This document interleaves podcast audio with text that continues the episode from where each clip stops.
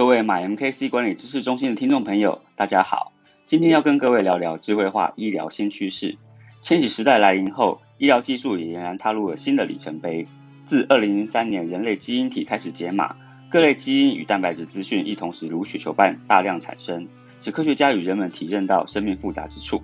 也让癌症与罕见疾病治疗方法出现曙光。近年来，拜资通讯技术进步与物联网发展所赐。科学技术已允许人们分析巨量资料，包含前述的基因与蛋白质资讯。除了远距医疗应用之外，医院里的各种检验影像资料、生物标记资讯等医疗数据，都需要仰赖生医资讯与人工智慧进行探勘及预测模型的建立，以期待能成为更加的临床诊断工具。由于医疗市场在全球商机庞大。通常开发新药物需要花费数亿美金以及十年以上的时间。对于药厂来说，若能针对巨量资料进行更多的探勘，也许能缩短新药物的开发时程，甚至能发掘老药新用途。除此之外，对科学家来说，过往许多技术层面无法配合之愿景，随着资讯持续的扩展，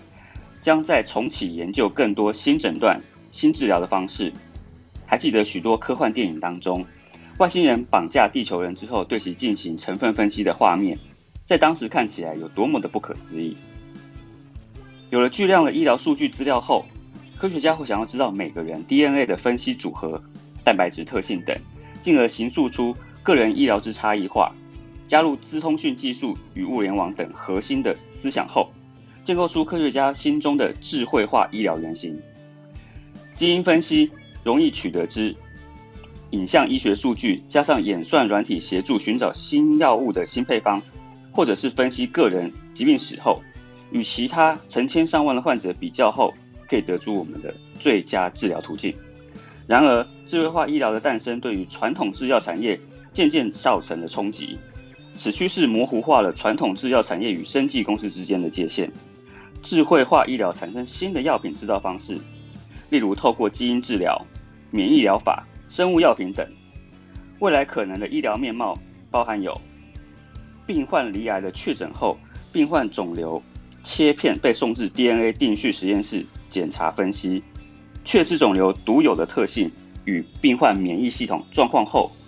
相关资料会送到云端，由人工智慧进行分析比对，透过生物资讯处理决定治疗方式。药物生产指示再由此云端系统送出，生技公司。或者是药厂的机器收到指示后，就会自动化合成个别所需要的药品剂量。也许还需要再至五年、十年才能够落实，但可以确定的是，人类医疗正由此渐渐转为数位形态。另一方面，对于医疗体系而言，智慧化医疗的兴起，亦促成了未来智慧医院的发展契机。借由资通讯的环境、医疗大数据物联网的架构。作为智慧医院的基础设施，串联各式各样的医疗设备。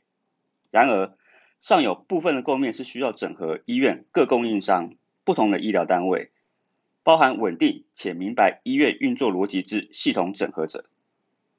资料分析平台，例如能快速分析影像医学、皮肤科简体等分析仪器，能确保病患的隐私及资料安全之网络供应商与云端服务的装置。准确可靠之感测器、遥测器，这些构面也将是未来业者可以在努力耕耘的领域之所在。科学家们也预测，在不久的将来，区块链技术、穿戴装置等远距医疗的工具、精准医疗技术等三项科技趋势，将使智慧医院更加的蓬勃发展。届时，如何能同时兼顾医疗科技与病患隐私道德，将会是下一道考验。当科学研究发展成熟至某个阶段后，通常也会渐渐与产业界开始应用。前面我们提及了智慧化医疗许多理论以及应用的基础，在资讯科技不断演进之浪潮下，许多全球知名的科技巨擘如 Google、Apple、Facebook 也将研究的触角结合智慧化医疗的概念。例如，Google 的子公司 Valley 前身是 Google 的生命科学部门，致力于。使用各种全新的诊断工具，收集大量不同的样本，再将结果用于医学研究。v a l l y 曾经设计一款新式的外科机器人，结合机器人学、人工智慧以及虚拟实境等技术，希望能制造出一款给手术专家使用的外科机器人，算是智慧化医疗概念与外科医疗科技之应用结合的尝试。另外，二零二零年，由于美国新冠肺炎肆疫情肆虐 v a l e 更率先与美国卫生部合作，建立德来数病毒筛检机制。截至二零二零年的五月，已扩大实施至全美十州以上。此德来速病毒筛检机制，透过 Google 问卷评估一些民众的症状、简易的身体病史、旅游接触史等，以问卷初步筛选判断后，再请疑似染病的民众免费前往各据点裁剪，以取得检体。后续检查结果、检体资料等，则会回馈于受检者、美国研究单位及合作医疗院所。当检体量达到一定数量后，后续检体的资料分析将对美国疫苗或药物发展有所注意。由此可知，智慧化医疗正以许多不同方式尝试与医学应用，